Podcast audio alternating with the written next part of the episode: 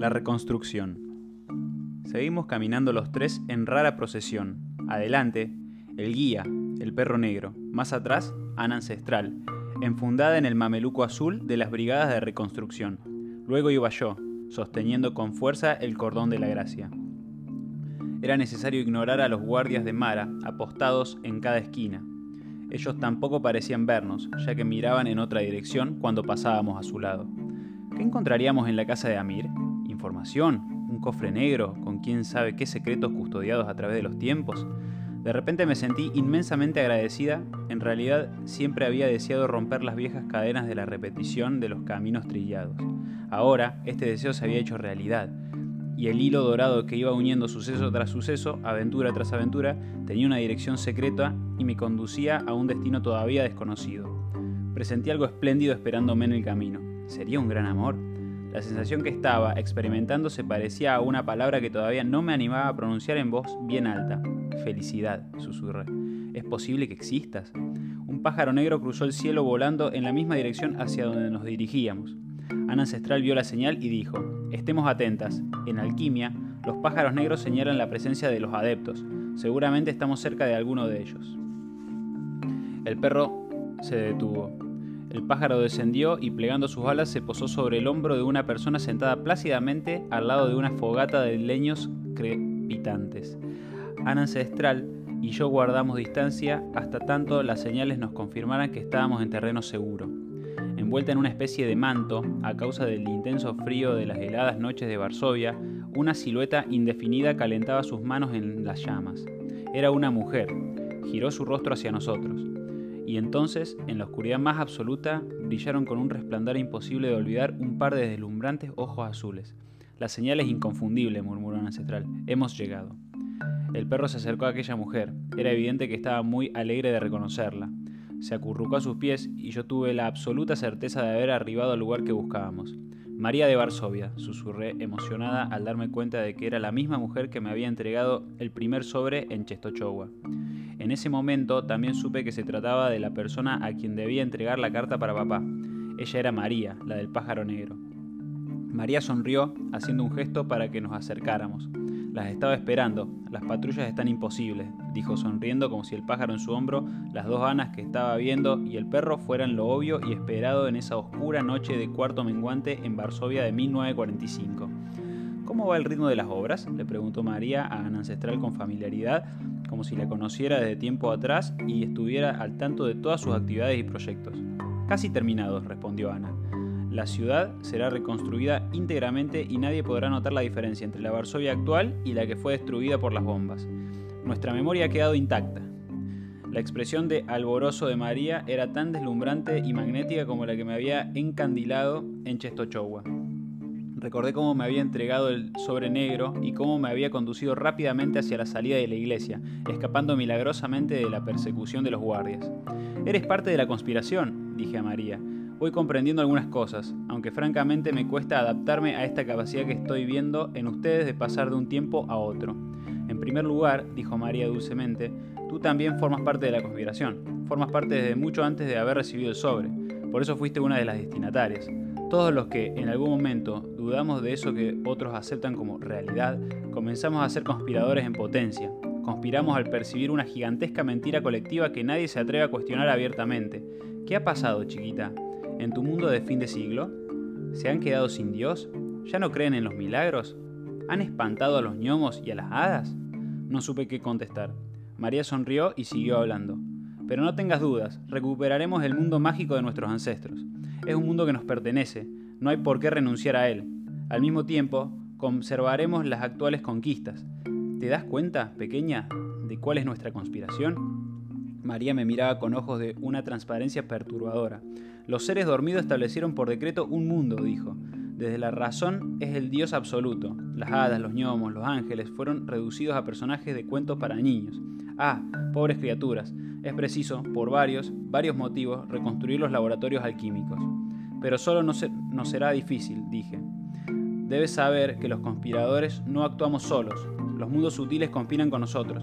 Nosotros sabemos cómo comunicarnos con los seres de la naturaleza y contamos con su colaboración total. María acarició al perro negro que, si no me equivoco, murmuraba algo entre dientes. Te diré que la señal infalible para distinguir a un conspirador de un ser dormido es la mirada, sonrió María divertida. El conspirador tiene fe, se atreve a soñar, es libre. A ti te reconocí en nuestro primer encuentro. Tenías el signo, la señal, lo vi en tus ojos y no me equivoqué. Eres una de las nuestras en potencia. Amas el misterio. Tu camino recién comienza. Descubrirás maravillas. Te sorprenderás más y más. Ya lo verás. Y lo que te pregunté acerca del tiempo, María me miró con comprensión. ¿Qué importancia tiene, Ana? dijo, acariciando el perro que la miraba embelesado. El tiempo es solo una convención, no existe. Podemos viajar hacia el pasado para recuperar partes nuestras o hacia el futuro para cambiarlo. Ancestral, Jurek y Maricia miraron el cielo y señalaron la luna. María comprendió y dijo, Tienes razón, ya es cuarto menguante. La luna, la señora del tiempo, nos está diciendo algo. Manos a la obra. Desplegó inmediatamente un plano amarillento y arrugado. Al acercarnos a la fogata, vimos sobre el antiguo plano la fachada de una casa dibujada con trazos medievales. Era la casa de Amir, el alquimista. Se trataba de una hermosa residencia de estilo tradicional, similar a las construcciones varsovianas del siglo XII o XIII. Tenía dos plantas y se veía claramente un subsuelo a través de las dos pequeñas ventanas que se abrían en el nivel de la acera. La ventana redonda es para ver las realidades sutiles, aclaró María de Varsovia. La cuadrada es para ver la realidad material. Nunca lo olvides.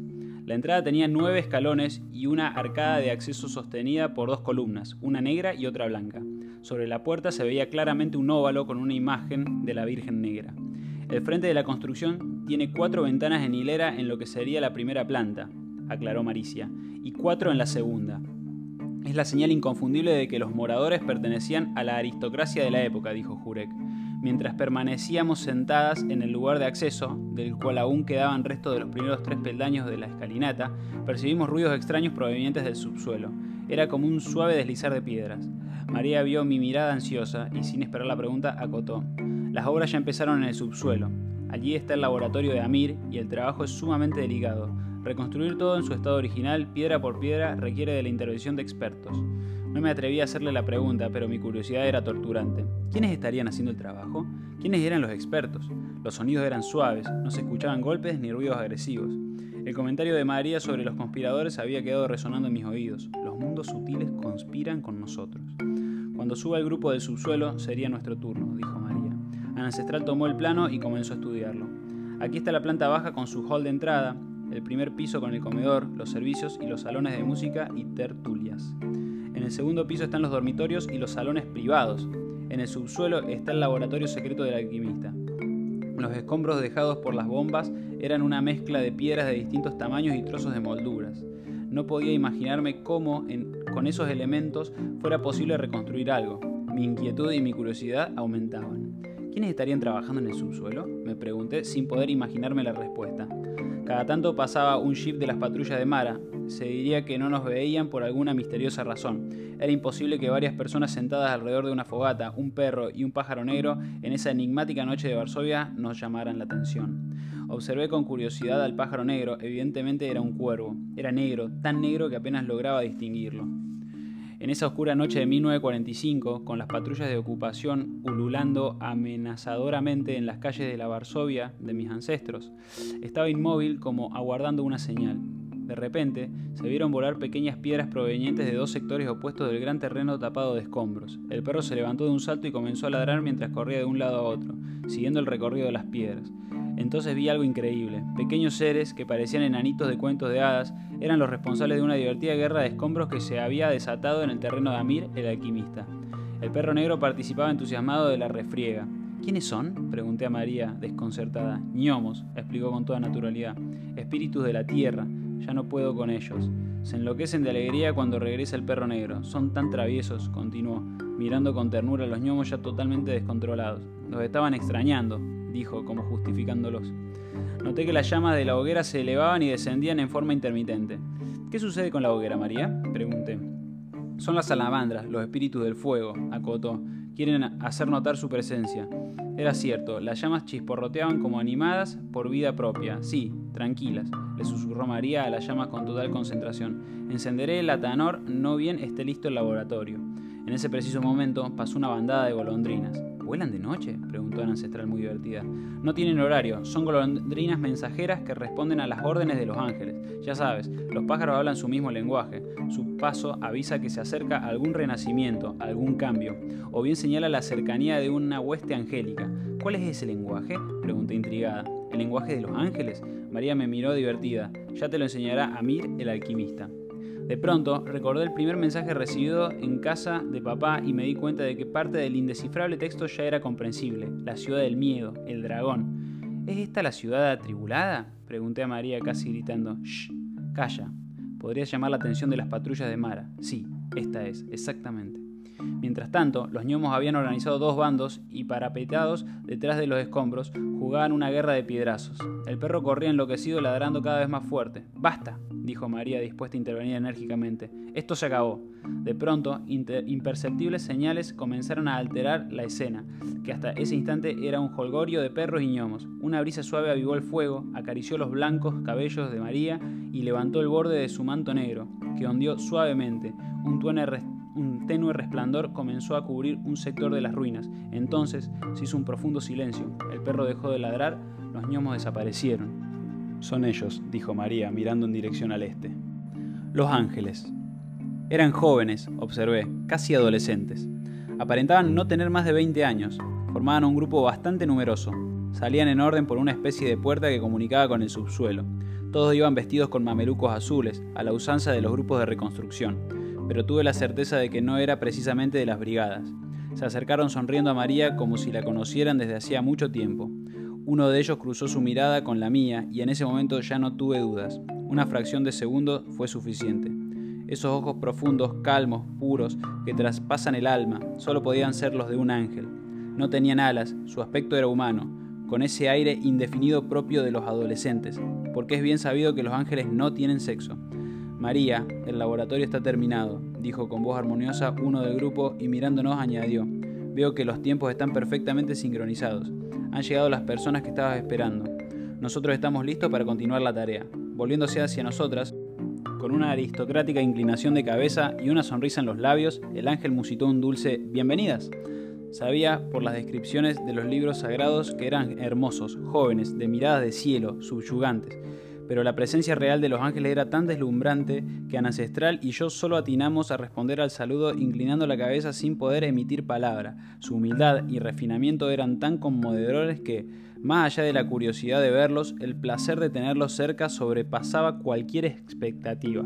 Se comunicaban telepáticamente, pero de esto recién me di cuenta más tarde. Se diría que provocaban un estado alterado de conciencia, dentro de lo que ya era una experiencia extraordinaria percibí que los ángeles armonizaban naturalmente lo que los rodeaba, elevando todas las vibraciones hasta sus más altas frecuencias. Ellos, a su vez, deberían disminuir su voltaje para poder moverse en un medio tan denso como el de la Tierra.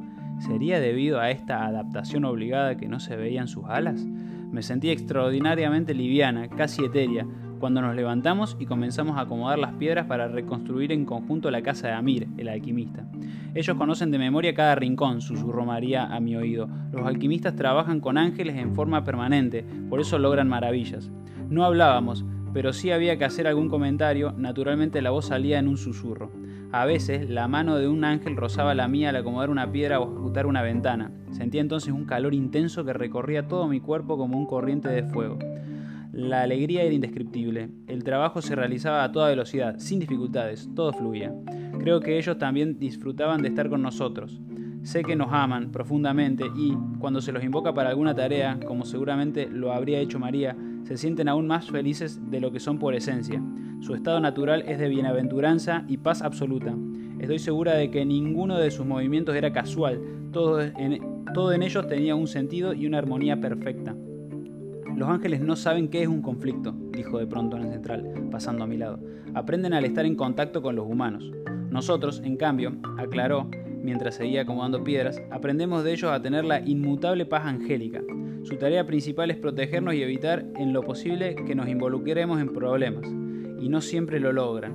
A veces son enviados en misión especial, deduje, como en este caso, para reconstruir la casa de Amir. El perro vigilaba la entrada y el pájaro negro desapareció de mi vista.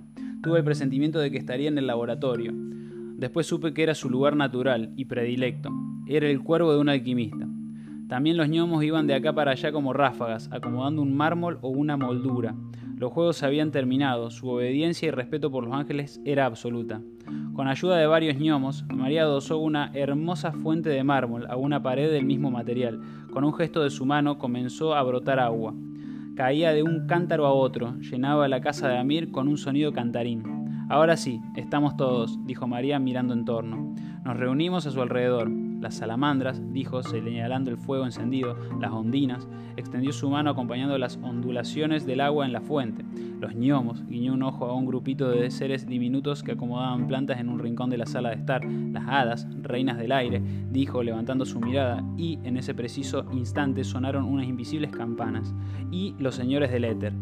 Observé que uno de los ángeles estaba especialmente atento a mis movimientos y a los de Ana Ancestral. María de Varsovia inclinó la cabeza, los ángeles respondieron con una reverencia. Sigamos con las tareas, dijo la mística.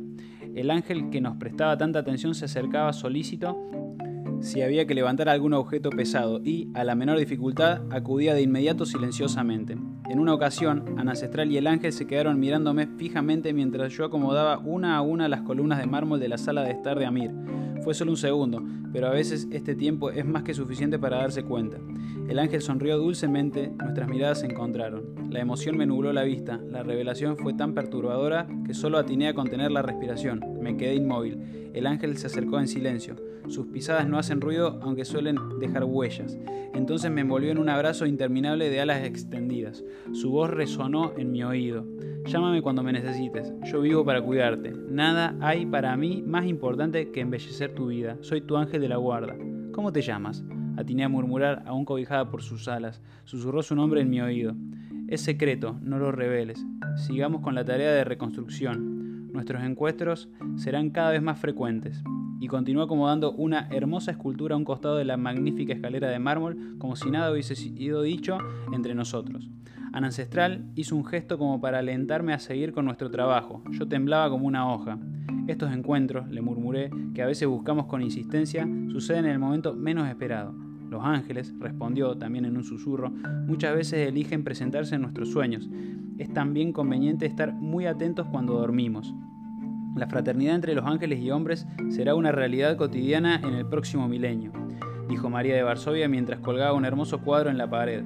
La conspiración está infiltrando ángeles de luz en todos los estratos sociales. Lo que los ignorantes llaman modas son operativos concretos de la conspiración para iluminar el mundo con luz de cielo prosiguió mirando con ternura a los seres de mamelucos azules. No sé en qué momento sucedió, pero aparecieron muebles, objetos, cortinas y hasta flores. En un lapso de tiempo indefinido, que según mi percepción ordinaria sería de media hora, la casa de Amir el alquimista estaba impecable, como si su dueño hubiera salido a hacer alguna compra y regresara en unos minutos. Los ángeles están por partir, dijo María en mi oído. Mira, les han crecido las alas. De pronto, el ángel que parecía dirigir al grupo levantó su mano hacia el cielo en señal de finalización de los trabajos de reconstrucción. Todos se unieron en oración para agradecer la intervención divina en esta tarea. Entonces, un susurro suave y sostenido se extendió como un manto. Estábamos en lo que era un amplio salón de la casa de Amir, quizá la sala de tertulias en el primer piso. Los ángeles se colocaron en círculo. María, Ancestral y yo nos entremezclábamos con ellos. Padre, susurró el ángel que había dado la señal del fin de los trabajos. Padre de los cielos, susurraron los demás ángeles. Te damos gracias por habernos ayudado en esta misión especial, con tu luz, tu fuerza, tu respaldo. Te damos gracias por habernos rodeado con un escudo invencible impidiendo las interferencias. Te damos gracias y alabamos, Padre, tu magnificencia tres veces santo. Aguardamos tu señal para nuestra próxima tarea. La belleza de la escena hizo correr lágrimas por mis mejillas y no podía ni que quería reprimirlas. El momento era inefable, desbordaba hermosura. Era maravilloso poder expresar tanta emoción, tanta alegría ante la perfección. Sentí que mi corazón se derretía. Un pequeño grupo de ángeles, jóvenes, perfectos, vestidos con sencillos mamelucos azules, agradecían al Padre la maravilla de una obra terminada. Nosotros, los conspiradores, teníamos la gracia de participar con ellos, nos habíamos atrevido a confiar. Cerré los ojos, no sé por cuánto tiempo, cuando los abrí, vi que los ángeles habían partido. Bajemos al laboratorio, sugirió Ana Ancestral tratando de recuperarse de la emoción. Recuerda el mensaje, es preciso recobrar el cofre. ¿Dónde se fueron? Pregunté desconsolada, añorando la proximidad de esas presencias silenciosas desde el mismo instante en que desaparecieron. A proseguir otras tareas, contestó María. Jamás pierden tiempo, jamás descansan, intervienen solo cuando son necesarios y luego regresan a sus reinos. Los amé más que nunca por ser tan impecables, tan precisos, tan humildes y tan, tan bellos. No hice ningún comentario, pero tuve la certeza de que a mis espaldas había desplegado sus alas mi ahora invisible ángel de la guarda.